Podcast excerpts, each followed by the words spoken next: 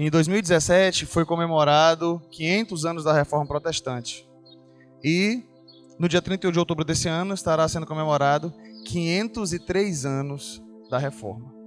Então, uh, o que eu gostaria de destacar com os irmãos aqui hoje era uh, o resumo das doutrinas da Reforma Protestante.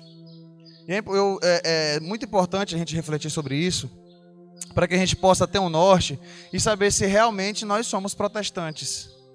Eu observo hoje em dia, no meio evangélico, algumas coisas que, que são feitas é, exatamente da maneira como a Igreja Católica Apostólica Romana fazia antes da Reforma.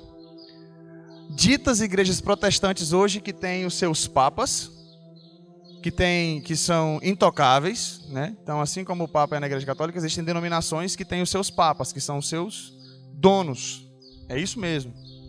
Os representantes de Deus aqui na Terra e são inquestionáveis e intocáveis, e aquilo que eles falam é lei, ainda que seja contrário às Escrituras. Hoje existe também indulgências, certo? Você pode comprar a sua ida ao céu de alguma forma, você pode comprar bênçãos de Deus. E como você compra isso? Com vários apetrechos aí. Lá naquela época eles vendiam pedaço de terra, pedaço da cruz, pedaço de tanta coisa. Né? E hoje em dia tem sabonete, hoje em dia tem chave ungida, hoje em dia tem a água que vem lá do Jordão. Então hoje em dia também tem indulgências. Então é, é importante a gente refletir e pensar: será que realmente eu tenho uma confissão de fé é, alinhada com a da reforma protestante? Eu digo que eu sou protestante. Eu digo que eu sou um, um eu sou um, um, legado dessa reforma, um legado dos esforços é, é, de Lutero, de Calvino, de Zwinglio e de tantos outros que vieram. Claro, homens usados por Deus para que assim acontecesse. John Wesley. Então eu gostaria que a gente conversasse um pouquinho hoje sobre os cinco solas da reforma. Antes da reforma protestante, no século XVI, os ensinos, as ações e a postura da Igreja Católica Romana incomodavam aqueles que procuravam pautar suas vidas nos ensinos das Escrituras Sagradas. Quero citar aqui pelo menos três pré-reformadores, que foi John Wycliffe, Jerônimo Savonarola e João Rus. Esse João Rus, é, é, lá no cárcere, ele foi sentenciado para ser queimado vivo. E antes de ser morto, ele falou o seguinte: podem matar o ganso, mas daqui a 100 anos Deus suscitará um cisne que não poderão queimar. Quem falou isso foi John Hus. Hus em alemão significa ganso. Por isso que ele disse: podem matar o ganso, mas daqui a 100 anos nascerá um cisne que não poderão queimar. E é interessante que não se falava em dons espirituais naquela época, né? Não se falava em contemporaneidade dos dons, em quem acreditava nos dons, dom de revelação ou não. Só sei que John Hus estava profetizando. E 102 anos depois, Martinho Lutero colocava no dia 31 de outubro de, 1500, de 1517, na, na porta de Wittenberg, as 95 teses em que contrariava os ensinos, os abusos da Igreja Católica. É claro que essas 95 teses, é, em suma, elas estão falando sobre a questão da penitência. Que Deus o que Ele quer é arrependimento, é tristeza que é gerada pelo arrependimento e não a penitência. Inicialmente é aí, mas a partir daí começa-se um grande movimento, uma revolução e a Europa começa, claro que é algo movido pelo Espírito Santo de Deus, não tinha um líder, olha, dizendo como é que as coisas funcionariam, né? Olha, na Suíça tem que funcionar assim, na Alemanha vai funcionar desse jeito, lá na Inglaterra funciona daquele outro. Não, não tinha. A gente pode perceber que realmente é o mover de Deus na história. E enquanto Martinho Lutero estava sendo usado por Deus aqui na Alemanha, tinha Calvino e tinha Zwinglio na Suíça e outros homens usados por Deus é, em outros locais da Europa. E fica-se comemorado, é, é, comemorado no dia 31 de outubro, porque é preciso de um fato, é preciso de um marco para que, que, que, haja essa, essa celebração. E esse marco é exatamente as 95 teses que Martinho Lutero prega na, no castelo de Wittenberg. E com o desenvolvimento dos estudos de Lutero e dos demais reformadores, que ocorria na Europa, surgiu os cinco pilares da reforma protestante, certo? Que é basicamente um resumo, é assim uma, um compilado que a gente pode pensar assim, do que os reformadores pregaram. Se você for estudar a fundo depois a reforma protestante, como ela aconteceu, você vai ver que é, Lutero não, não pensava é, plenamente igual a Calvino. É, eles também não pensavam da mesma forma que Zwinglio. Então, o, os cinco solas da reforma é uma tentativa de alinhar o que esses reformadores, ou que esse momento da reforma tem em comum. E é exatamente disso que eu gostaria de falar com vocês hoje. O... Houve uma, uma declaração de Cambridge que ela foi resultado de um concílio, né, vamos dizer assim, de uma reunião que aconteceu em 1996, convocada pela Aliança de Evangélicos Confessionais, lá em Massachusetts, nos Estados Unidos, do dia 17 a 20 de abril de 1996. E quem estavam reunidos ali eram delegados é, batistas, luteranos e presbiterianos. Então essas três denominações eles estavam reunidos em 1996 e foi feito esse credo de Cambridge. Embora já havia estudos antes de 1996 onde as pessoas falavam sola fide, sola as, as escrituras, né, solo Cristo, a gente vai estar explicando o que significa isso, tá? É um termo, são termos em latim. Antes disso havia pessoas falando somente as escrituras, somente Cristo, somente a graça, somente a fé, mas foi em 1996, em Cambridge, que ficou formulado esse documento, os cinco solas da Reforma Protestante, onde estavam ali presentes delegados batistas, é, presbiterianos e metodistas. Amém? Dito isso, perdão, metodistas não, luteranos, tá? Batistas, luteranos e presbiterianos. E eu gostaria de falar com os irmãos hoje exatamente sobre esses cinco solas. E eu gostaria que você anotasse aí quais são os cinco solos da reforma protestante. Se você tem um, não trouxe caneta, pegue o seu celular, é, autorizado pegar o celular e anotar. Abre aí o seu bloquinho de nota, seu bloquinho de lembrete. Se você não sabe fazer isso, você vai lá no WhatsApp, marido, aí você abre a conversa que, da sua esposa, tá? Abre lá como se fosse mandar uma mensagem para sua esposa. Aí facilita a anotação, né? Às vezes tem, a gente não sabe, né, mexer com Eu sou assim. Depois o Jefferson me ensinou a, a, a a montar um grupo onde eu sou o único participante. Né? Aí eu coloquei a minha esposa, depois eu removi ela e fiquei sozinho lá no grupo. E aí, quando eu quero salvar arquivos, eu salvo lá. Então, se você quiser esse, esse macetezinho, você pode colocar uma pastinha lá no seu WhatsApp. Você pode pegar arquivos do computador, joga lá. Então, se você já tem esse grupo feito por você, você abre lá e já começa a digitar os cinco solas da reforma protestante e colocar os textos que dão base a ele. Mas é importante essa anotação que eu tenho certeza que isso vai ficar guardado na sua memória, tá bom? E o primeiro sola que eu gostaria de falar com os irmãos hoje é o sola fide, que é somente a fé. Sola significa somente, é um termo latim que vai dizer somente, exclusivamente, somente a fé. Romanos 1:17, você pode abrir a palavra do Senhor? Se você não conseguir abrir rapidamente da maneira como eu for falando, mas você pelo menos anota, tá bom? Romanos 1:17, que diz assim: visto que a justiça de Deus se revela no evangelho de fé em fé, como está escrito: o justo viverá pela fé. Efésios 2, 8 e 9 diz: Porque pela graça sois salvos mediante a fé, e isso não vem de vós, é dom de Deus, não vem das obras, para que ninguém se glorie. Por que, que há essa ênfase na fé? Por que, que é preciso dizer que é somente a fé? Porque havia aquela a ênfase da Igreja Católica nas obras havia a, é, é, a ênfase na, da, da igreja na questão da penitência. E aí vem dizer: olha, Deus não quer a sua penitência, Ele quer fé. É preciso que nós creiamos. Não, é fé mais obras para a salvação. Não, é exclusivamente a fé. É isso que é, é somente a fé. Somente a fé é requisito para a salvação em Cristo Jesus. E eu vou, eu vou entrar aqui um pouquinho mais. É, Estava vendo uma, uma, já havia já havia ouvido algo a respeito disso, mas esses dias eu estava aqui fazendo minha caminhada para me perder um pouco desses quilos que os irmãos veem que eu adquiri nessa quarentena. Eu coloquei um podcast do Pastor Lipão, Pastor Lipão da Igreja Onda Dura. Eu ouvi algo eu achei muito interessante quando ele estava explicando a questão do batismo. Eu já havia ouvido isso, mas agora eu vou citar a, a, essa fonte, né? O Pastor Lipão. E a questão do batismo, de nós sermos batizados em Cristo. O batismo em água, ele é um batismo simbólico. Assim como eu tenho falado aqui com os irmãos, a ceia é algo simbólico. O que, que significa a ceia? É, é, saciarmos, saciarmos-nos de Cristo. Quando Jesus diz, aquele que come minha carne e bebe meu sangue, é esse que tem a vida. Ali na ceia, a gente está demonstrando, ah, não é que o pão ficou santo, não é que o, o suco de uva que a gente bebe, ficaram santos, e, até isso dá discussão na questão dos reformadores, tá? Então, o que eu quero dizer sobre o batismo? Que o batismo, se é por aspersão, se o batismo é por imersão, a aspersão que eu falo é um pouquinho de água, imersão é como a gente faz, que é mergulhado. A grande questão é se nós estamos batizados em Cristo.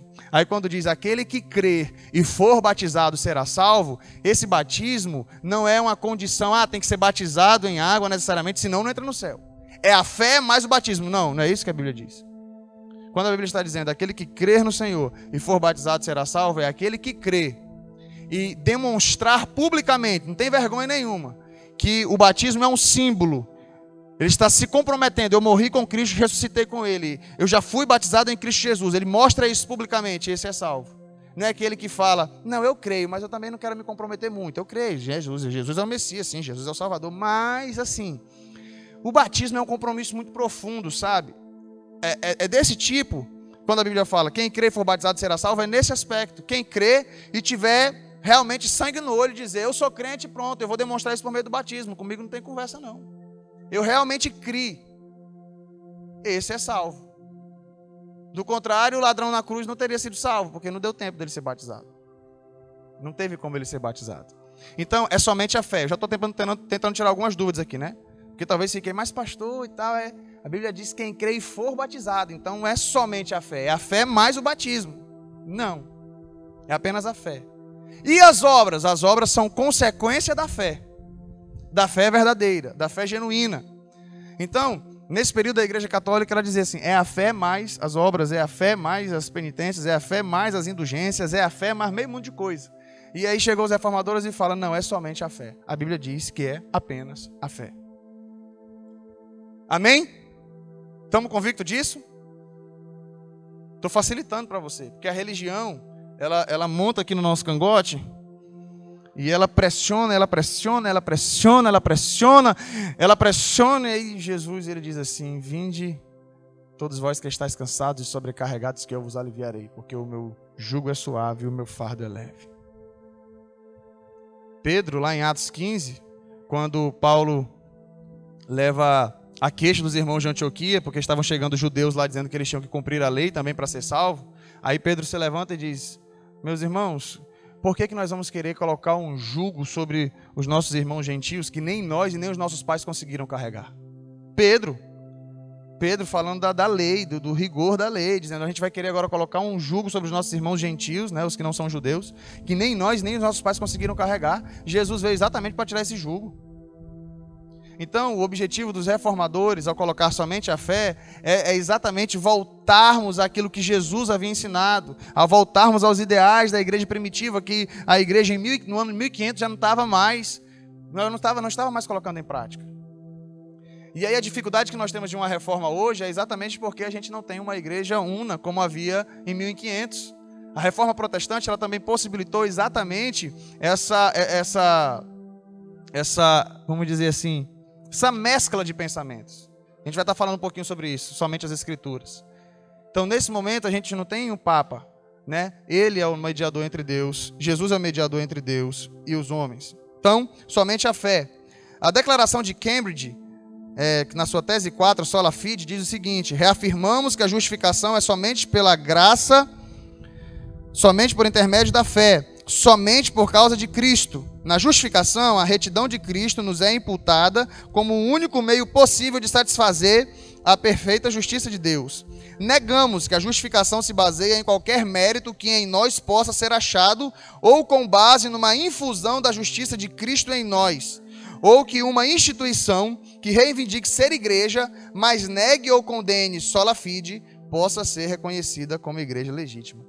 Essa é a declaração de Cambridge, de Cambridge certo? Desses delegados que se reuniram e, e apresentaram esse sola fide. No final ele diz o seguinte: isso é interessante, o posicionamento deles. Negamos que a justificação se baseie em qualquer mérito que em nós possa ser achado, ou com base numa infusão de justiça de Cristo. O que é essa infusão de justiça de Cristo? Que nós nos tornamos justos, nós não nos tornamos justos. Nós somos declarados justos. Dá, dá para saber a diferença? Eu não me tornei justo depois que o Espírito Santo passou a morar dentro de mim, porque eu ainda peco. mas eu sou declarado justo. Existe uma declaração de Cristo que levou sobre si os meus pecados e judicialmente, diante de Deus, eu sou declarado justo, embora eu saiba que eu ainda não o seja. Estou no processo de santificação e na glorificação eu serei sim plenamente justo como Jesus o é. Mas até lá, não, sou declarado. Então, se existe uma igreja que diz que existe uma infusão da justiça de Cristo e por isso nós somos justos por, por não termos mais pecados, eles negam que essa seja uma igreja legítima, né? Ou que uma instituição que reivindique ser igreja, mas negue ou condene sola fide, possa ser reconhecido como uma igreja legítima. Então, esse é sola fide, somente a fé. Anote aí. Sola gratia, somente a graça. Efésios 2, 8 e 9, porque pela graça sois salvos mediante a fé, isso não vem de vós, é dom de Deus, não de obras para que ninguém se glorie. Versículo 8, porque pela graça. Gálatas 2, 21, não anulo a graça de Deus, pois se a justiça vem pela lei, Cristo morreu inutilmente. A declaração de Cambridge diz o seguinte: reafirmamos que na salvação somos resgatados da ira de Deus unicamente pela sua graça. A obra sobrenatural do Espírito Santo é que nos leva a Cristo, soltando-nos de nossa servidão ao pecado e erguendo-nos da morte espiritual à vida espiritual. Negamos que a salvação seja, em qualquer sentido, obra humana. Os métodos, técnicas ou estratégias humanas, por si só, não podem realizar essa transformação. A fé não é produzida pela nossa natureza não regenerada. Preste bem atenção nisso, sola gratia somos salvos pela graça de Deus. Dentro desse sola graça existem pelo menos dois grupos. É, o grupo que defende o monergismo e o grupo que defende um sinergismo. O que, que é isso? Monergismo, mono, é feito por uma parte só. Sinergismo, que vem do grego sinergos, que significa companheiro ou companheirismo. Sinergismo está relacionado a pelo menos duas pessoas. Quem, é, quem são os monergistas, vamos dizer? Os calvinistas né? O Espírito Santo vem com a sua graça irresistível e os eleitos não tem como dizer não. Porque a graça de Deus é irresistível.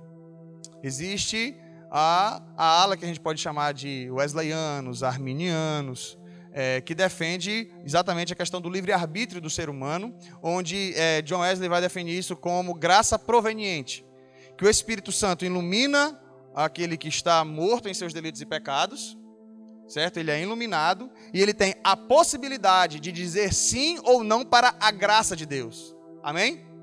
Então, ambos os pensamentos defendem salvação pela graça. Seja essa graça irresistível, seja essa graça resistível. Então, é, são os pensamentos aí que podem vir alinhados, e aí você vai ver, se você for pesquisar, anote aí também calvinismo, arminianismo, tá bom? Calvino, Armínio, se você nunca ouviu falar esse termo, anote. Depois você pesquisa e você vai ver que existe uma discussão épica, histórica e de muitos séculos, e que quando os teólogos sentam hoje para conversar sobre isso, é, é, mais fácil acontecer contenda do que união. Mas é importante você ter conhecimento. Quando você ouvir o termo calvinismo, arminianismo, você vai saber do que nós estamos falando. E a coisa que eu acho, que eu acho mais lindo, só para você entender, em tese, em tese, Calvi, é, é, os calvinistas são os presbiterianos. Né? João Calvino fundou a igreja presbiteriana. Em tese, tá? Arminianos, geralmente é a ala batista, os irmãos pentecostais também são, em sua maioria, também isso não é fechado, tá? Isso não é fechado. Ah, eu sou batista, eu sou arminiano. Ah, eu sou assembleiano, eu sou. Não. Ah, eu sou metodista, eu sou assembleiano. Sou. Oh, sou. sou metodista, eu sou calvinista, eu sou é, arminiano. Não. Então, a gente tem esse, essa, essa, essa linha do pensar, do refletir, mas eu estou falando em sua é, é, maioria, em sua predominância, certo? Entre os batistas e os pentecostais. É, defendem mais essa ala do livre-arbítrio. Por isso que talvez você ouvi, é, é, tão comum, até parece que é senso comum a questão do ser humano ter livre-arbítrio, né? Ah, mas o ser humano tem livre-arbítrio. Isso é senso comum, acho que nem existe alguém que discorde disso. Eu até pensava assim. Eu pensava que é, dizer que o ser humano não tem livre-arbítrio, isso é até uma heresia terrível e quem pensa fora disso é uma, é uma seita. E não. Né? Existem pensamentos bem fundamentados ao dizer que não, é a graça de Deus plenamente na, na, vida do ser humano e que quando a graça se revela a ele, ele simplesmente corresponde à graça de Deus e ele é salvo. Não pela vontade dele, mas porque Deus o escolheu, certo? E a outra linha, a graça proveniente, em que é, a graça de Deus vem sobre ele e ele é capaz de dizer sim ou dizer não nesse aspecto, o, a, como eu falo, o sinergismo, certo? O que é o sinergismo? Deus vem com sua graça e o homem corresponde a ela. O monergismo, Deus vem com sua graça e pronto. Chegou, o homem já aceitou. Mas o que eu gostaria de deixar ênfase aqui para os irmãos é que é, não tem como a gente dizer que a, salva, a nossa salvação não é fruto da graça de Deus. O que, que eu estou querendo dizer para você? Que é, se é pelo livre-arbítrio ou se é pelo decreto de Deus, não tem como você dizer que a salvação é, é, não é pela graça de Deus. Não tem como você dizer que a salvação é mérito seu, é mérito meu, são mérito das nossas obras. Certo? Não tem como. Porque a palavra do Senhor diz que é pela graça que nós somos salvos por meio da fé, isso não vem de vós, é dom de Deus e não vem das obras, para que ninguém se glorie. Então é apenas graça. É preciso que nós entendamos que o ser humano está morto em seus delitos e pecados, e quando há a graça de Deus o convoca, quando a graça de Deus o chama e ele corresponde a essa graça, ele então é salvo. Não é pelos nossos méritos. E aí, uma vez salvo, você vai viver em santidade não para ser salvo. Você vive em santidade por ser? Exatamente. Você vive em santidade por ser? Isso eu vou repetir. Anote aí no seu, no, na, na, sua agenda ou no, no arquivozinho lá, no seu grupo, no seu grupo individual do WhatsApp que você criou. Escreva aí. Eu não faço, anote aí, eu não faço porque não faço para ser, eu faço porque sou. Você vai, isso, vai ficar tão guardado, tá? Eu estou gaguejando aqui, eu estou errando de propósito para você lembrar. Tô brincando. Vocês viram aquele vídeo do pastor que ele tá falando? Aí ele vai subir em cima da caixa. Aí ele toma o tropicão. Quem já viu esse vídeo? Ele cai. Já viu, Elno? Aí ele fala assim: Não, irmão, tá tudo. Ele cai, ele bate a costa na caixa de som. Ele fala assim: Tava tudo esquematizado, já fazia parte da pregação. Aí eu falo assim: Pior que o furo é o remendo. Né? Eu não faço para ser, eu faço porque sou. Esse faço é obras. Você não faz as boas obras para ser salvo. Você faz as boas obras por ser salvo, porque a graça de Deus te alcançou, porque você correspondeu à graça salvífica do Senhor. Quando ele se revelou a você, quando o evangelho chegou a você, quando você disse sim, você foi? Você foi? Amém. Quem é salvo aqui, levanta a mão. Quem tem certeza da salvação, continua com a mão levantada. Sabe por que você está levantando a mão? Porque sola gratia. Porque há 503 anos atrás começou um movimento de reformadores para nos fazer lembrar disso.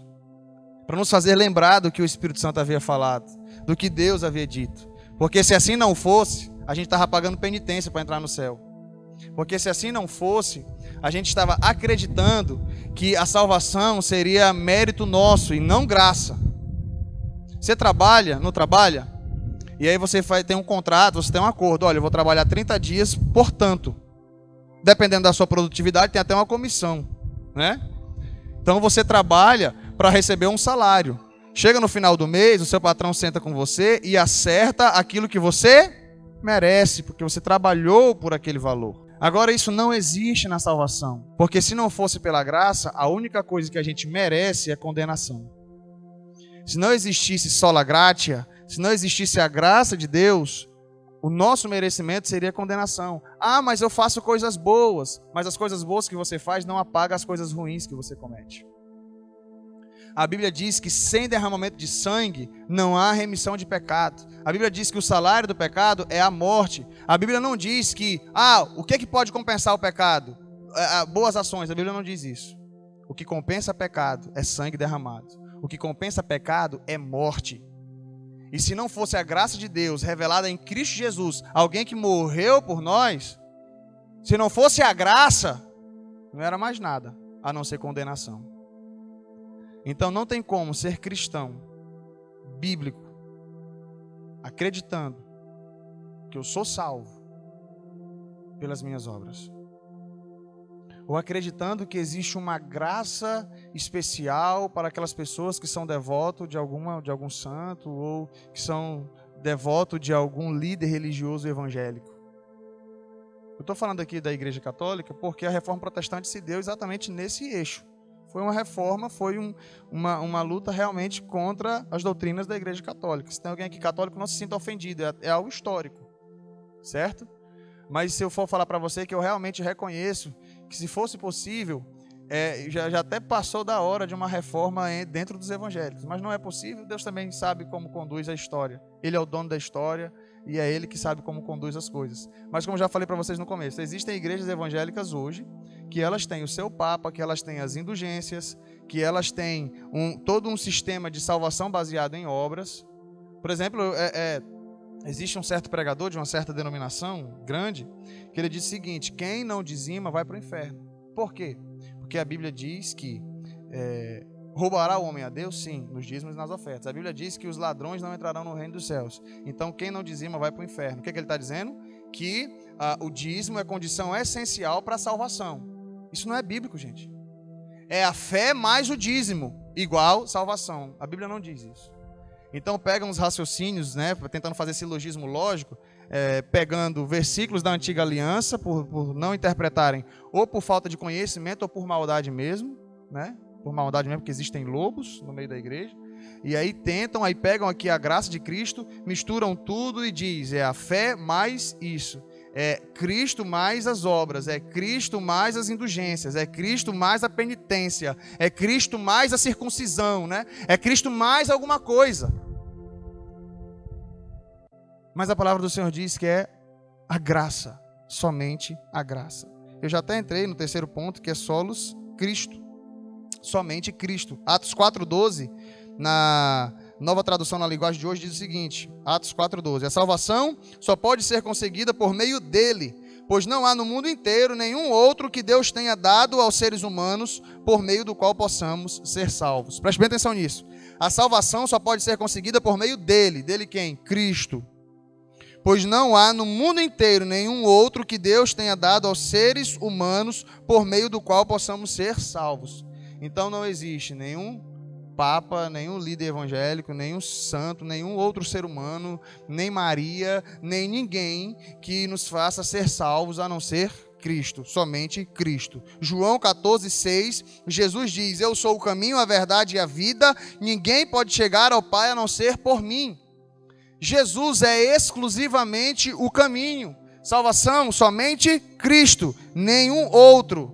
1 Timóteo 2, 5 e 6. Pois há um só Deus e um só mediador entre Deus e os homens, o homem Cristo Jesus, o qual se entregou a si mesmo como resgate por todos. Esse foi o testemunho dado em seu próprio tempo.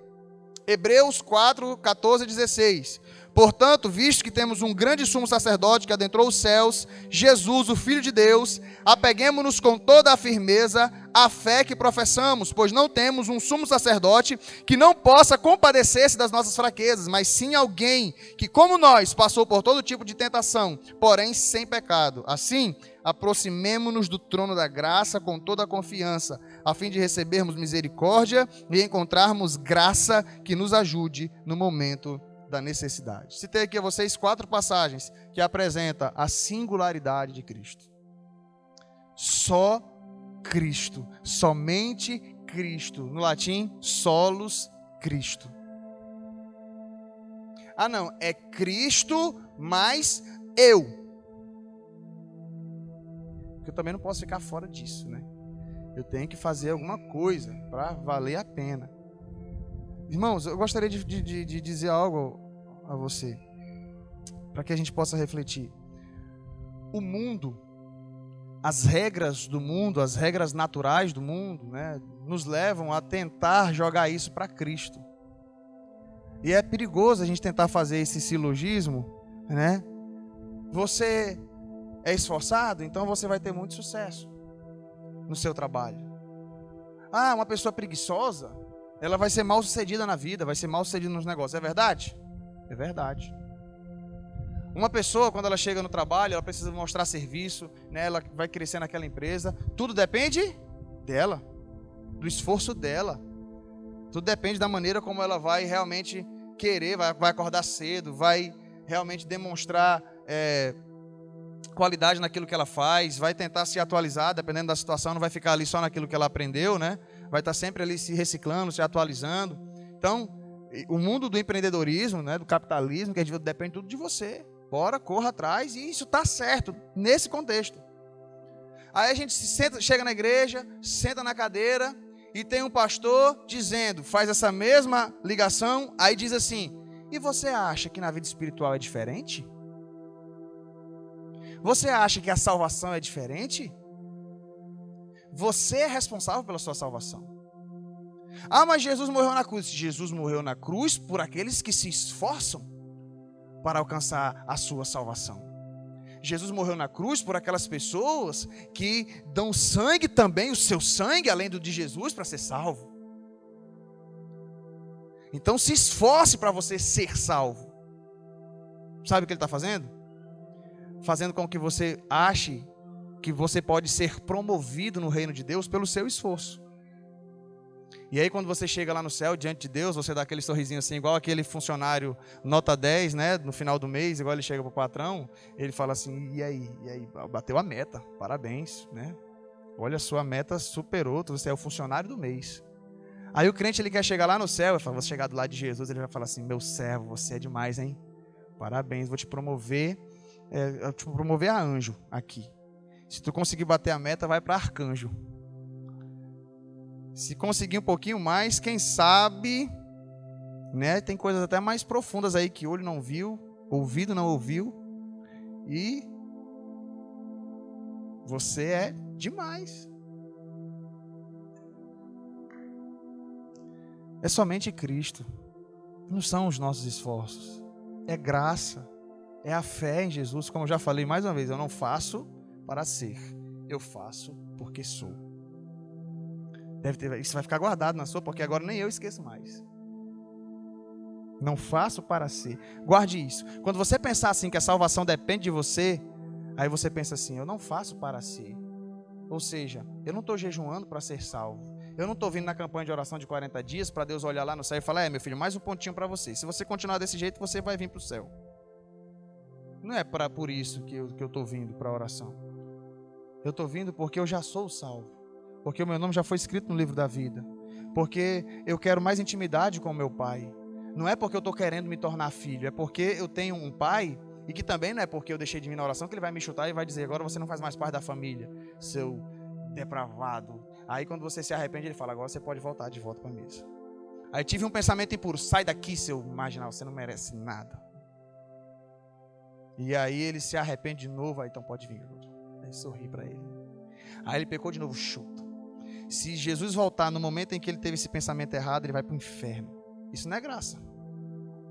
Isso não é graça. E eu fiz uma pergunta aqui: quem tem certeza de salvação? A sua certeza tem que estar garantida em Jesus, porque se tiver garantida em você, eu não tenho certeza da minha salvação se eu estivesse pensando em mim. Eu acho engraçado que a gente vai tendo uma concepção. Né? No dia do meu batismo, meu pai perguntou assim: Tem certeza da sua salvação? Tenho. Se Jesus voltar agora, você vai para o céu? Fala assim, se for assim, agora, agora, agora eu vou. Agora. Agora, assim, vou para o céu. Por quê? Porque antes da pergunta eu já tinha pedido perdão dos pecados, tudo. Senhor, me perdoa, me lava, me purifica. Eu já sabia que meu pai ia fazer essa pergunta, a gente vai convivendo, a gente, né? Tem certeza da salvação? Tenho. Ô Senhor, perdoa se tiver algum oculto aí que eu não lembro, me perdoa. Se Jesus voltar agora para o céu, agora eu vou para o céu. Agora eu vou. Eu já não tinha muita certeza depois, né? Que se Jesus voltar lá no momento de um pensamento errado, se Jesus voltasse no momento lá que eu estava demorando para perdoar, né? Porque se você não perdoa, você está pecando, viu? Aí se. Preste bem atenção nisso.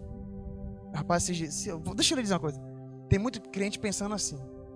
Não tem como, não tem como ter certeza de salvação pensando isso, porque o crente ele acha que ele só vai perder a salvação se é assim, não, se, se Jesus voltar e eu tiver desviado no mundão, eu vou para o inferno.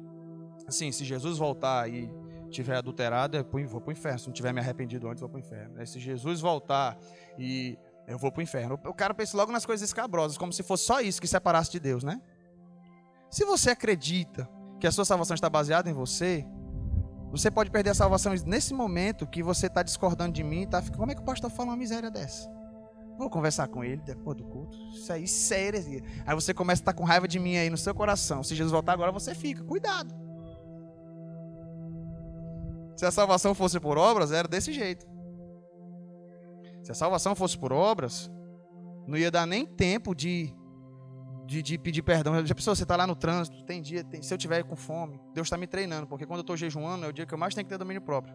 Porque os irmãos sabem que quando eu estou com fome, eu achei graça até da doutora Mabel esses dias. Ela queria falar uma coisa comigo. Ela foi saber se eu tinha me alimentado. foi saber se eu tinha comido, se estava tudo certo, que ela queria falar uma situação comigo. Aí esses dias eu até me superei, né, na questão da campanha. Cheguei para ele e falei, amor, tô feliz. Que foi? Já deu meio-dia, né? Meu estômago vazio e eu tô tranquilo, não tô estressado com nada, tá tudo bem. Deus está fazendo a obra. Deus está fazendo a obra. Já pensou se Jesus voltar no dia que você estiver jejuando? Vou colocar eu, né? No dia que eu estiver jejuando, estressado, aí eu saio do gabinete, entro em casa e a Isabela chorando e gritando. Isabela, quando faz cocô, quando ela toma açaí, às vezes ela começa a coçar a fralda, a mão dela sai toda roxa, sabe? Aí a Anne fazendo almoço, ali naquela agonia, já 11h45, já dando meio-dia, e a Anne agoniada, a Isabela gritando, com a mão toda lambuzada do, do refugo. Aí eu chego de lá do gabinete, jejuando já. E aí, amor, o almoço vai sair na hora. Olha, amor, não fale de almoço comigo, não, que amanhã foi terrível aqui. A Isabela tá aqui. Que conversa, rapaz? Eu tô aqui, meu, estômago já tá embrulhando. Eu quero almoço meio-dia, tenho que entregar o jejum. Pelo amor de Deus, não faz um negócio desse, não. Aí eu saio, bato a porta, saio zangado. Jesus volta, eu fui pro inferno. Será que todo esse tempo de crente, meu Deus, pastoreando, orando, buscando a presença de Deus, eu vou perder minha salvação porque eu estava jejuando? E ali, um momento de impaciência, discutir com minha esposa, Jesus voltou, perdi minha salvação.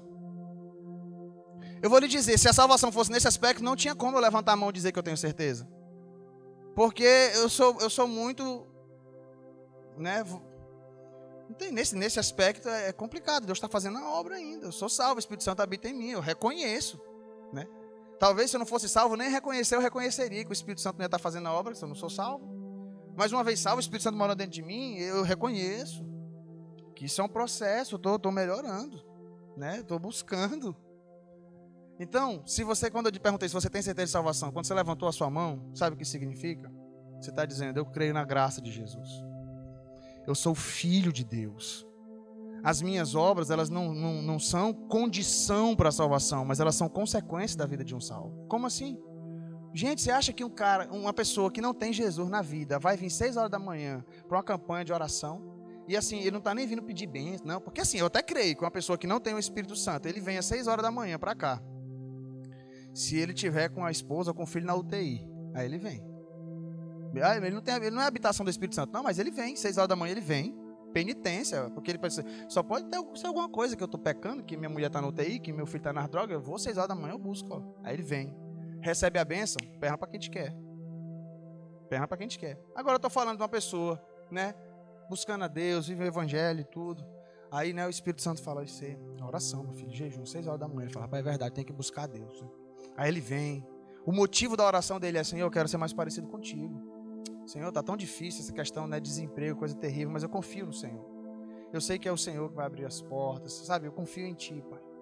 Eu sei que é, eu tô aqui jejuando, não, não é pra, eu tô jejuando aqui porque eu quero estar, quero ser mais parecido com Cristo. Sabe quem é que faz isso? Salvo. Perfeito? Nunca mais vai pecar na vida dele? Não, mas é salvo. Isso é evidente de salvação. Agora, tem pessoas que não são salvas com motivos outros dentro da igreja. É isso que eu estou lhe falando. Então pode sim, pessoas acordar às 6 horas da manhã, fazer jejum, fazer um bocado de coisa, igual como existia na época da, da igreja católica e como em muitas igrejas aí. Eu faço tudo isso pensando em quem? Em Deus, porque me salvou, porque Jesus morreu na cruz por mim? Não. Pensando no que eu posso adquirir com Deus. Uma pessoa que vem na igreja, preste bem atenção nisso. Uma pessoa que vem na igreja querendo conseguir um carro. Uma pessoa que vem na igreja Simplesmente, às vezes acontece o contrário, né? Porque ela vem com esse propósito, aí Deus toca no coração dela, aí ela é iluminada pelo Evangelho, ela fala: Rapaz, eu vim com a motivação errada, mas o Espírito Santo me iluminou e agora eu sei qual é a motivação correta.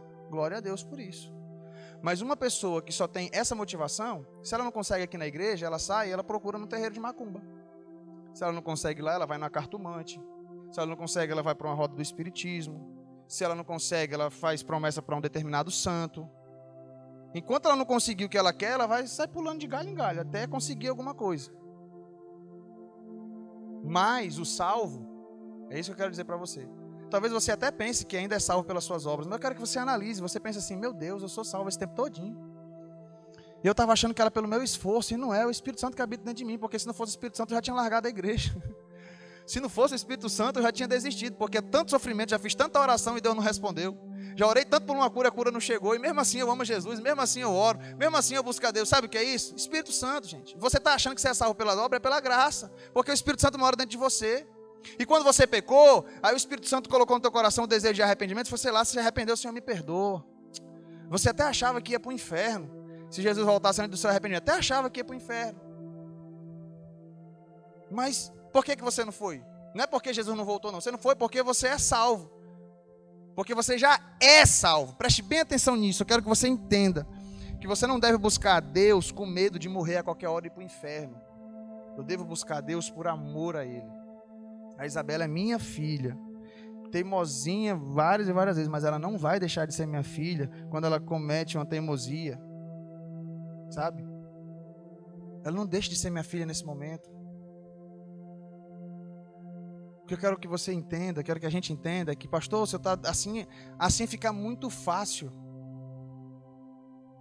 São duas coisas. Ou você aceita de graça o presente que Deus está dando, ou não tem jeito. Ah, mas desse jeito é, é muito fácil ser salvo. Sabe por quê? Jesus morreu na cruz por mim por você? Porque não tem como pagar. Jesus preferiu nos alcançar pela graça, porque é o único meio de sermos alcançados, de nos alcançar por Cristo Jesus. Somente Cristo. Porque se não fosse Ele, não era você, não era santo nenhum, não era Maria, não era ninguém. Eu quero ser até um pouco mais enfático para você entender. Maria foi salva por causa de Jesus. Maria só foi salva por causa de Jesus. Maria só foi salva porque ela creu que o filho do seu ventre era o Messias. Porque se ela não cresce, ela também não seria salva. Já pensou ela gerar o Salvador do mundo e ela não crer que ele era o Salvador do mundo? Maria também tinha pecados. Maria também tinha falhas. Pedro tinha falhas. João tinha falhas. O único perfeito era Jesus. Você e eu temos falhas. O único perfeito é Jesus. Somente Cristo. Somente Cristo. Somente Cristo.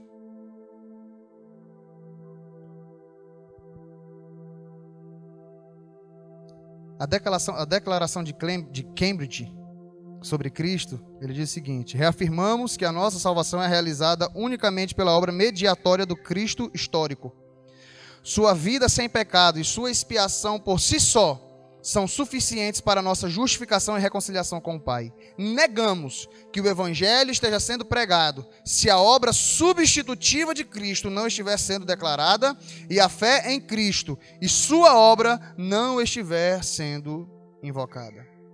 Eu fico triste quando a gente vê assim em muitos púlpitos a, a grande ênfase receba a sua vitória, receba a, a, a sua bênção. Sete passos para alcançar a vitória financeira, sete passos para você ser um empreendedor de sucesso. Aí pega versículos bíblicos e faz isso, isso, isso e, e Cristo e a sua cruz passa longe. Parece parecem mais palestras motivacionais do que realmente pregação. Olha o que a declaração de Cambridge diz: negamos que o evangelho esteja sendo pregado se a obra substitutiva de Cristo não estiver sendo declarada e a fé em Cristo e sua obra não estiver sendo invocada. Então, quando alguém fala assim, ah, eu estou pregando o evangelho, hoje eu vim aqui pregar o evangelho.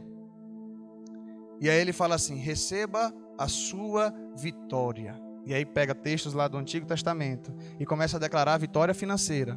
E aí começa a dizer que você vai ser um empreendedor de sucesso. Aí começa a dizer que as coisas na sua vida vão começar a dar certo e tudo e finaliza por aí.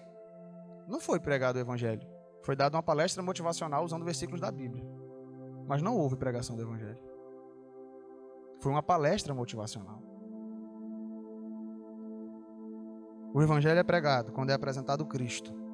E ele como a única como único e suficiente Salvador. O evangelho é apresentado quando, como, como o que nós estamos falando aqui hoje, é mostrando a nossa ineficiência para a salvação. É mostrando a nossa incapacidade de sermos salvos. E aqui não tem nenhuma técnica de coaching. Aqui não tem nada dizendo assim que você pode, que você consegue, né, que você extraia de dentro o, o, seu melhor. Não tem como, porque se eu for tirar daqui de dentro, só vai sair pecado. O que é que faz sair obras boas de santidade? O Espírito Santo. É o Espírito Santo.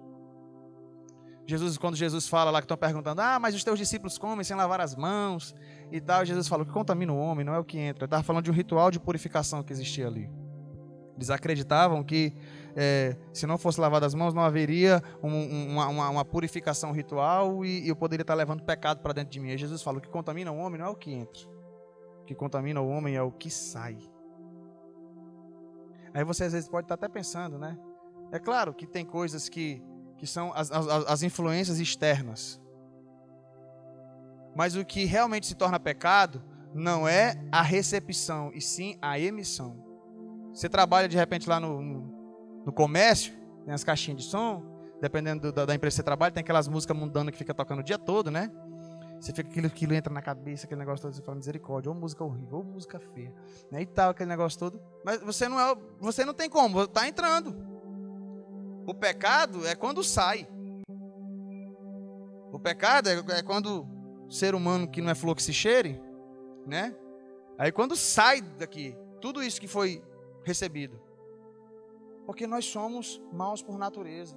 E se não for o Espírito Santo de Deus que transforma o ser humano e que faz de fazer com, com que nós pratiquemos atos de bondade,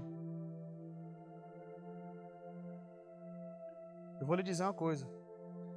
Nós, os crentes, devemos muito ainda à sociedade, devemos muito à comunidade.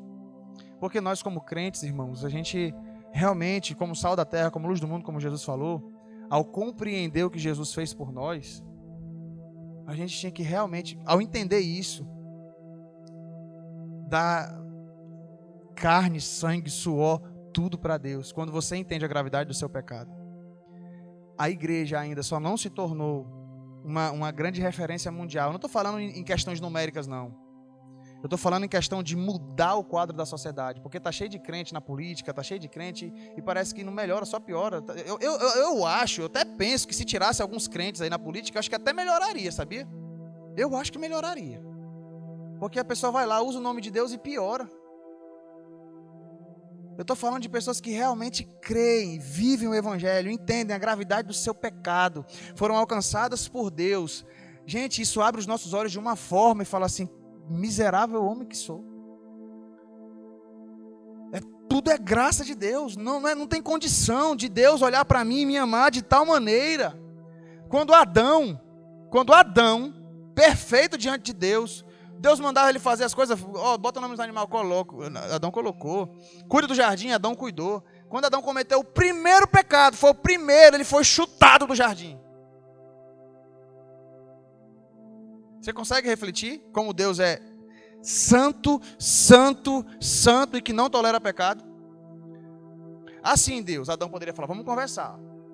Coloquei nome nos animais. Estou cuidando da Eva. Estou cuidando do jardim. Primeiro pecado, o Senhor vai me chutar, vai me chutar do jardim. Primeiro pecado, o Senhor vai me expulsar do jardim. Eu acho que o Senhor está sendo injusto. Só que Deus havia falado para Adão que se ele comesse do fruto, ele morreria. Deus havia estabelecido uma sentença. Ele falou: Comigo é o seguinte: ou é 100% santo ou é inferno. Ou é 100% santo ou é morte. Ou é 100% santo ou é condenação. Ou é 100% santo ou não tem conversa comigo. E eu pergunto aqui: quem é 100% santo, pelo amor de Deus? Que eu não sou. Não tem ninguém a não ser Cristo.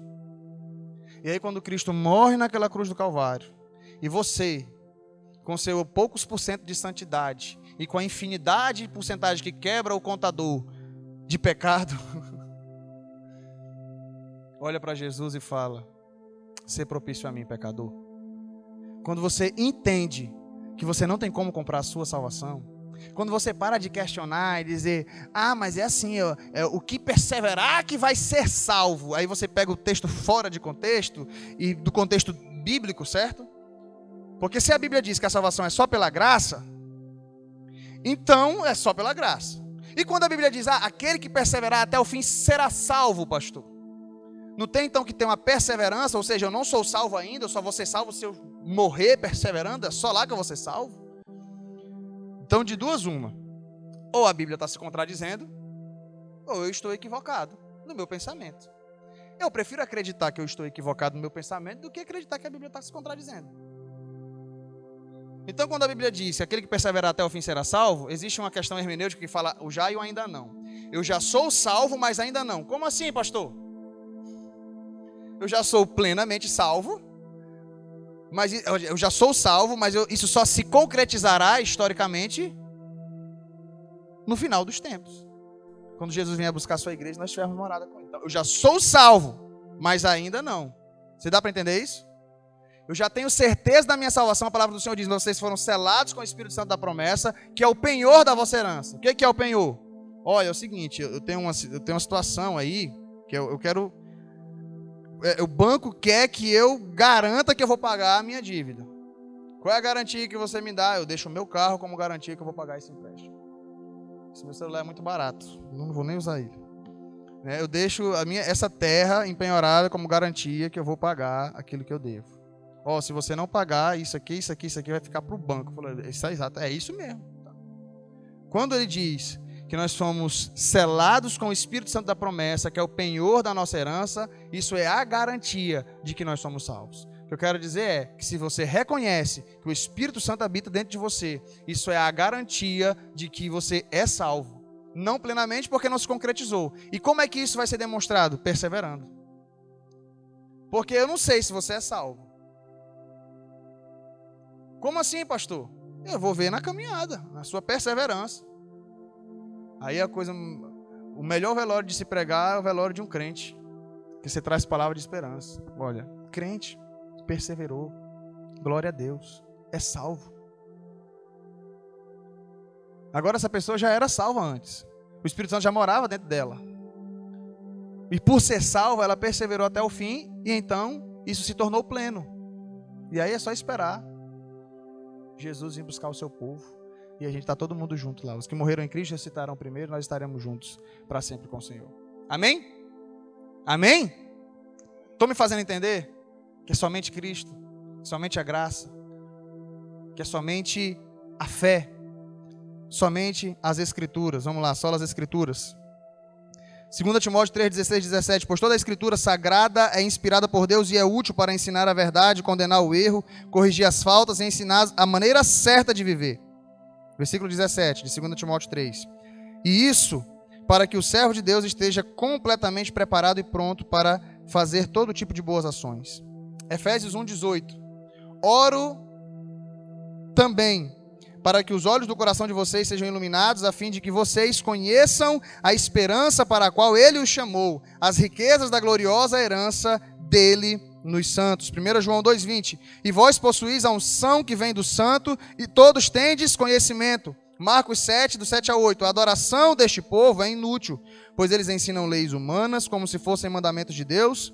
E continuou: Vocês abandonam o mandamento de Deus e obedecem a ensinamentos humanos. Por que, que eu falei de todos esses versículos? Porque os nossos sonhos, as nossas revelações, as nossas profecias, os nossos dons espirituais precisam estar alinhados às Escrituras. É claro que o que os, os, reformadores estavam combatendo quando eles dizem somente as escrituras é porque a igreja católica tinha a tradição. As escrituras, elas tinham o mesmo poder da tradição, o mesmo peso da tradição. Não, sempre foi feito assim, tem a tradição da igreja católica e vai ser feito assim. O Papa tinha praticamente a mesma autoridade de Deus. Se o Papa falou, ele é o vigário de Cristo aqui na terra, o substituto de Deus aqui na terra, de Cristo. E aí, quando ele vem de somente as escrituras, ele está dizendo que não existe autoridade maior do que as Escrituras. Existe uma, uma, uma máxima na literatura que o, o, o, o leitor é soberano. o escritor fez um texto lá, né? Tá lá o texto. Aí você vai ver a crítica dos textos. Aí tem pessoas que entendem de uma forma, tem outras que entendem de uma forma. Aí se o escritor chega e fala, não, eu falei na realidade foi isso, isso e isso. Aí de repente os outros dois que tinham escrito lá, não, mas a, o, o que importa na realidade é a maneira como o, o leitor interpretou. Então você não se fez entender. A gente não, não, não, não tem como ser soberano nas Sagradas Escrituras. As Escrituras são, é soberana. E por isso que eu preciso ser muito perspicaz ao, ao, ao pesquisar, ao, ao, me debruçar, ao estudar. Aí eu li, aí eu tive uma concepção, eu penso, isso é iluminação do Espírito Santo? Ou isso aqui é apenas uma astrologia minha? Eu fui levado apenas aqui pela interpretação, pela minha interpretação, às vezes pelo meu raso conhecimento do contexto. Então, quando eu falo que eu preciso me esmerar no conhecimento das Escrituras, e quando eu falo somente as Escrituras, é que as Escrituras têm autoridade. Quando você é iluminado pelo Espírito Santo de Deus, você, o Espírito Santo fala com você por meio das Escrituras. Já aconteceu comigo, né, de eu ler, de eu ler o texto bíblico, e o Senhor falar comigo em uma versão, sabe? Eu vou dizer, eu entendi que aquele recado, para mim, uma versão de Bíblia, usou algumas palavras assim chaves que na, na linguagem de hoje ainda parecia que estava falando realmente com a, com a minha situação. Aí eu fui ler outras versões e já usava outras palavras. Aí eu falei, ainda bem que Deus falou comigo nessa versão, porque se ele tivesse falado nessa outra, eu não ia entender nada que ele estava falando comigo. E aí, quando você vai, se, se, se, debruça, aí você vai ver o que os primeiros intérpretes entenderam, como é que foi com ele, aí você fala: olha só que maravilha aquilo que Deus falou comigo foi comigo. Eu li, entendi e Deus falou ao meu coração. Agora, se eu fosse falar e explicar, eu não poderia fazer a mesma aplicação, porque Deus aplicou esse texto a mim. Ao outro pode ser outra coisa. Sabe? Você está lá, Senhor, salva meu pai. Salva Deus, salva meu pai. Do jeito que ele está, ele vai para o inferno. Senhor, tem misericórdia da vida do meu pai. Salva meu pai. Aí você vai lá e abre Atos 16, bem em cima. Crê no Senhor Jesus e será salvo tu e tua casa. Meu Deus, obrigado, Senhor. Obrigado. De repente Deus falou com você que o seu pai que você estava orando, o Senhor falou contigo, vai ser salvo. E aí você vai pregar, vai orar mais intensamente. Não, Senhor, eu creio, eu sei, Deus falou comigo. E aí você vai estudar o texto para pregar. Paulo, então, carcereiro perguntou o que, eu devo fazer para ser salvo. O carcereiro. Estava lá, que quando teve o terremoto, aquela questão toda, né? E aí Paulo diz para o carcereiro: crer no Senhor Jesus e será salvo tu e tua casa. Ah, tá. Então, olha, isso aqui era Paulo que estava falando para o carcereiro. Será que essa interpretação é para todo mundo? Aí você pensa assim: não. Porque tem tanta gente morrendo e essas pessoas que estão morrendo sem ser salvas, algumas são parentes de algum crente. Eu mesmo já vi gente, parente de, de, dos irmãos lá da igreja que são crentes, os ímpios que estão morrendo. Então, se essa promessa não se aplicou na vida desse irmão, de que crê no Senhor Jesus e tu e tua casa será salvo. Então, essa promessa não é geral. Então, eu não posso chegar aqui e dizer que isso é uma revelação de Deus para todo mundo, porque Deus falou comigo, agora Ele vai falar com todo mundo. O que eu quero dizer para você? Que experiências pessoais são experiências pessoais. Doutrina tem que estar nas Sagradas Escrituras. Tem um livro que eu vi lá, Divina Revelação do Céu e Divina Revelação do Inferno. Eu creio, eu creio sim, que pode ter sido Deus que deu aquela revelação para aquela pessoa. E ela foi no céu, e o céu tinha não sei quantos compartimentos assim e tal. E depois teve outra revelação e foi lá no inferno, e o inferno tinha não sei quantos corredores e o demônio e tal, e o diabo era assim, aquilo outro e tal. Aí você vai para a Bíblia, mas na Bíblia não fala isso que está no livro. Aí o pior de tudo é quando a pessoa fala assim: Deus disse que eu tinha que falar que era para toda a sua igreja. Era para falar para o seu povo na terra essa revelação que ele me deu. Aí qual é o erro das, da, da sociedade bíblica brasileira e dos outros? Que o, a Bíblia está terminando em Apocalipse. Né? Tá errado, porque se a pessoa teve uma revelação que Deus deu para ela, por que, que não está sendo impresso aqui depois de Apocalipse? Por quê? Porque o cânon, irmãos, foi fechado. Sagradas Escrituras foi fechado. Essa revelação que essa pessoa teve, se foi de Deus, foi revelação para ela. Eu vi um filme que é muito lindo, O Céu é de Verdade. Quem assistiu esse filme aqui? Eu já até falei com os irmãos sobre ele, O Céu é de Verdade. Muito lindo aquele filme, eu acredito na história dele. Tem até um, um livro e tal, e depois o filme é baseado nele. Um rapaz, um meninozinho que. Não deixa claro lá se ele morreu ou não, mas ele teve uma experiência sobrenatural enquanto ele estava fazendo, estava lá no, no, processo de operação. Foi. E voltou. E como é que a gente vai descobrir isso no decorrer do filme? Quando ele sai da operação, ele começa a falar com o pai dele sobre, né? Ele tinha tido uma irmãzinha antes, a, a mulher, a mãe dele tinha abortado e é claro que ele não sabia disso, né? Ele chegou lá e sei que lá ele comentou que tinha visto a irmãzinha dele no céu. E que irmãzinha? A, a, fulana, que era a irmãzinha dele que estava viva, ele falou: "Não, era tal". Aí ele, quando ele fala isso, o pai dele vai lá, fala com a, com a, com a mãe do menino, né? O que, que é interessante? Que eles nem sabiam qual era o sexo da criança quando o aborto aconteceu. E aí ela fala assim: era uma menina. Ou seja, ela não sabia do sexo da criança. Essa criança estava lá no céu. O meninozinho viu. Demorou um pouquinho, ele fala lá do Pepe. Acho que é Pepe, se eu não me engano, alguma coisa assim. Que era o avô do pai dele. E aí o papai dele mostra uma foto. É esse aqui que você viu? Um, jo... é, é um, um, um senhor de idade. Ele falou, não, não era esse. Aí o pai dele se ligou, vai lá no, no porão, pega uma foto, pega uma foto do, do, Pepe novo, né? O avô dele quando era novo, aí mostra. Era esse que ele é, esse é o Pepe. E aí, por essa experiência dessa criança, uma pessoa que não tem base bíblica, nem esses, esses, entendimentos, ele vai dizer o quê? Não, Deus revelou para aquela criança que lá no céu as pessoas vão ficar todas jovens. É porque o avô do menino, né, que ele morreu idoso, mas chegou lá ele era jovem. Então lá no céu nós vamos ser todos jovens. Onde é que está na Bíblia, irmão? Isso não, isso foi a revelação que Deus deu para aquela criança daquele filme do céu de verdade. Não, não faz sentido eu dizer fazer disso doutrina. Eu acredito que Deus levou ele, que Jesus. E é interessante que o pai dele, que é o pastor, ele até fala. Porque o pai dele começa a falar isso, a igreja começa a achar que o pastor está ficando meio doido. Esse negócio desse. O pastor está dando voz para criança e tudo, né? E no final do filme é interessante, ele falou: Meu filho viu, o céu viu. Que céu? O céu que Deus quis mostrar para ele. A experiência que ele teve com Deus. Um momento particular dele e Deus. E isso se tornou um testemunho. Eu leio o livro, eu creio que isso aconteceu, que o menino viu. Amém, creio. Isso é doutrina? Não.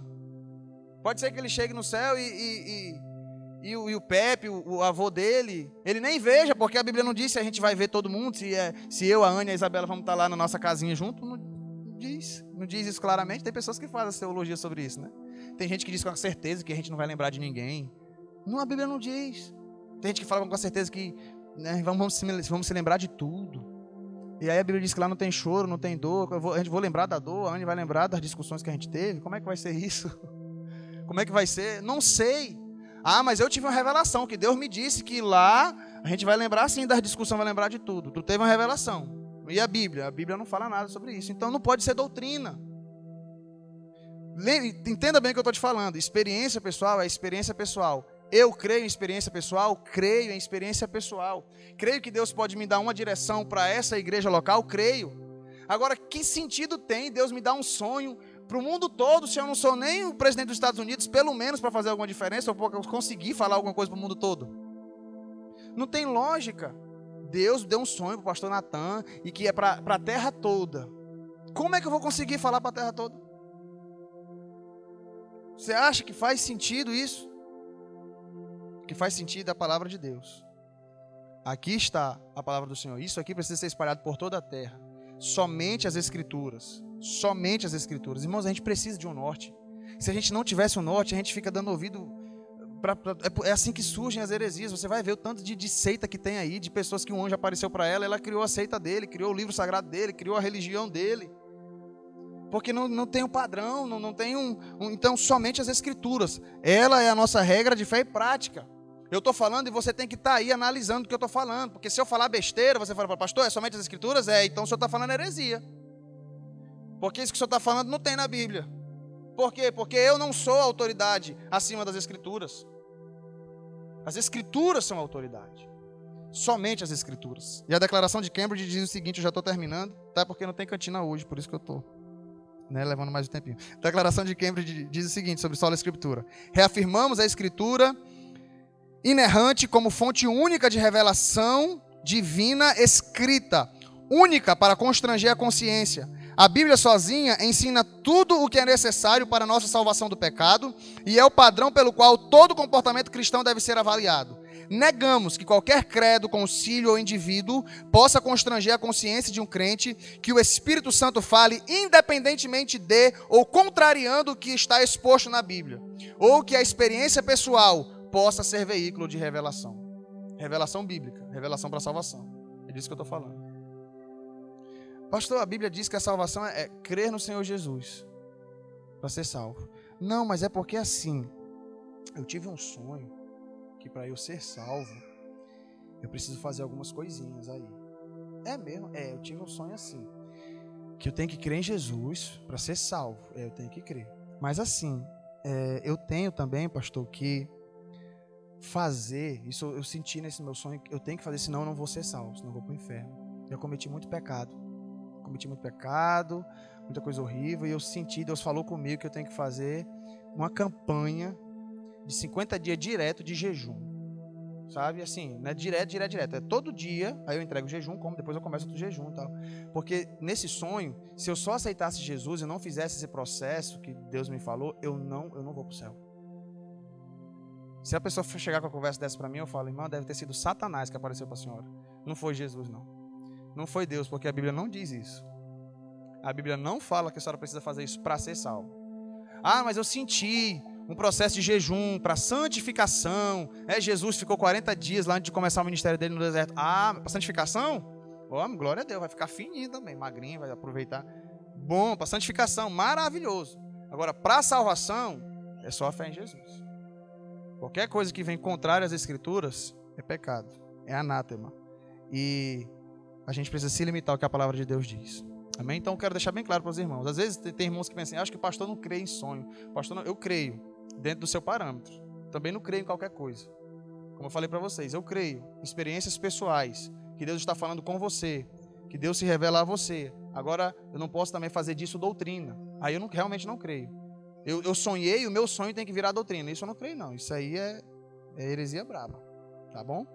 Amém? Então Deus fala conosco, sim, de modo é, é sobrenatural, mas experiências pessoais para conduzir a minha família, conduzir uma igreja e não o seu povo em toda a terra aqui. O que ele precisa para conduzir o seu povo na terra está aqui.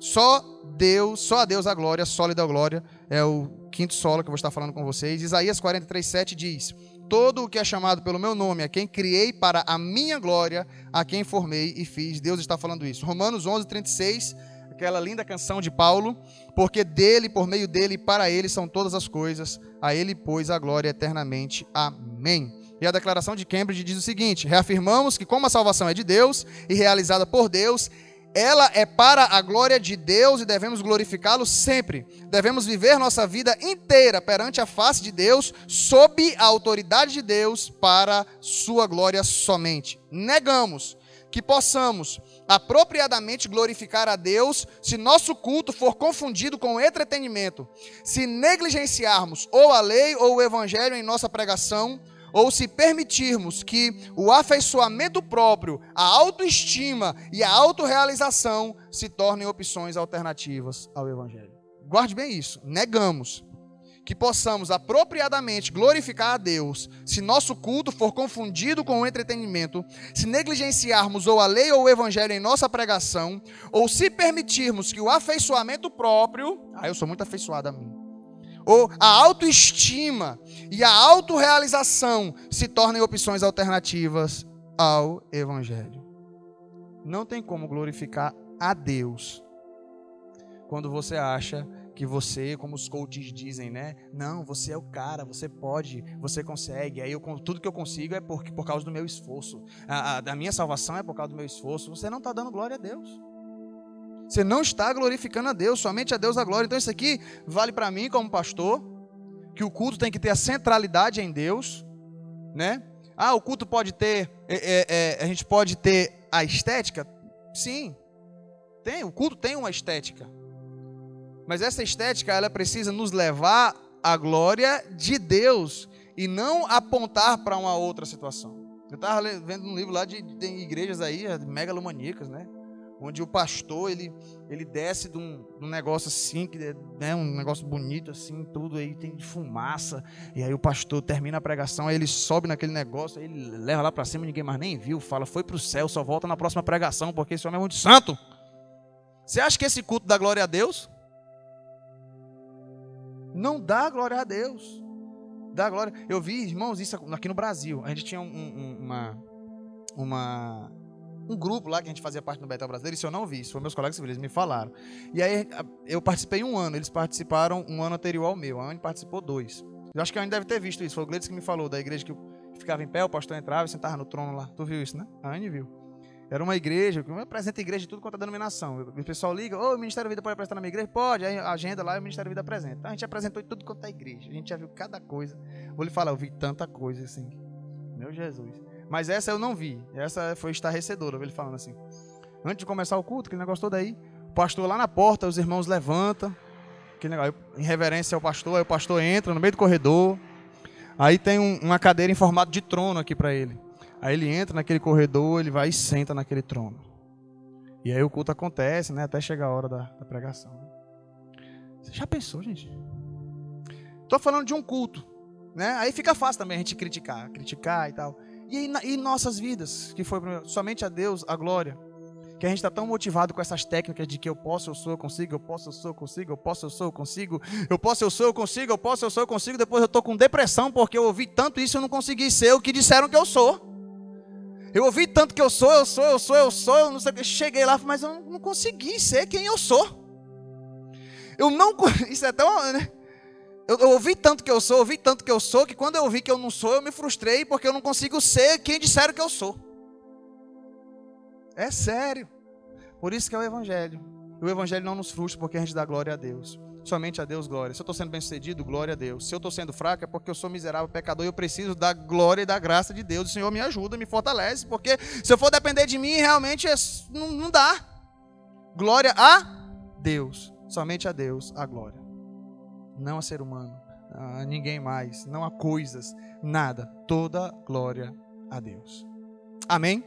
Então, vamos repetir aqui o solas. Sola fide, sola gratia, solos Cristo, solas escrituras, soli deu glória. Somente a fé, somente a graça, somente Cristo, somente as escrituras, somente a Deus glória. Vamos ficar em pé?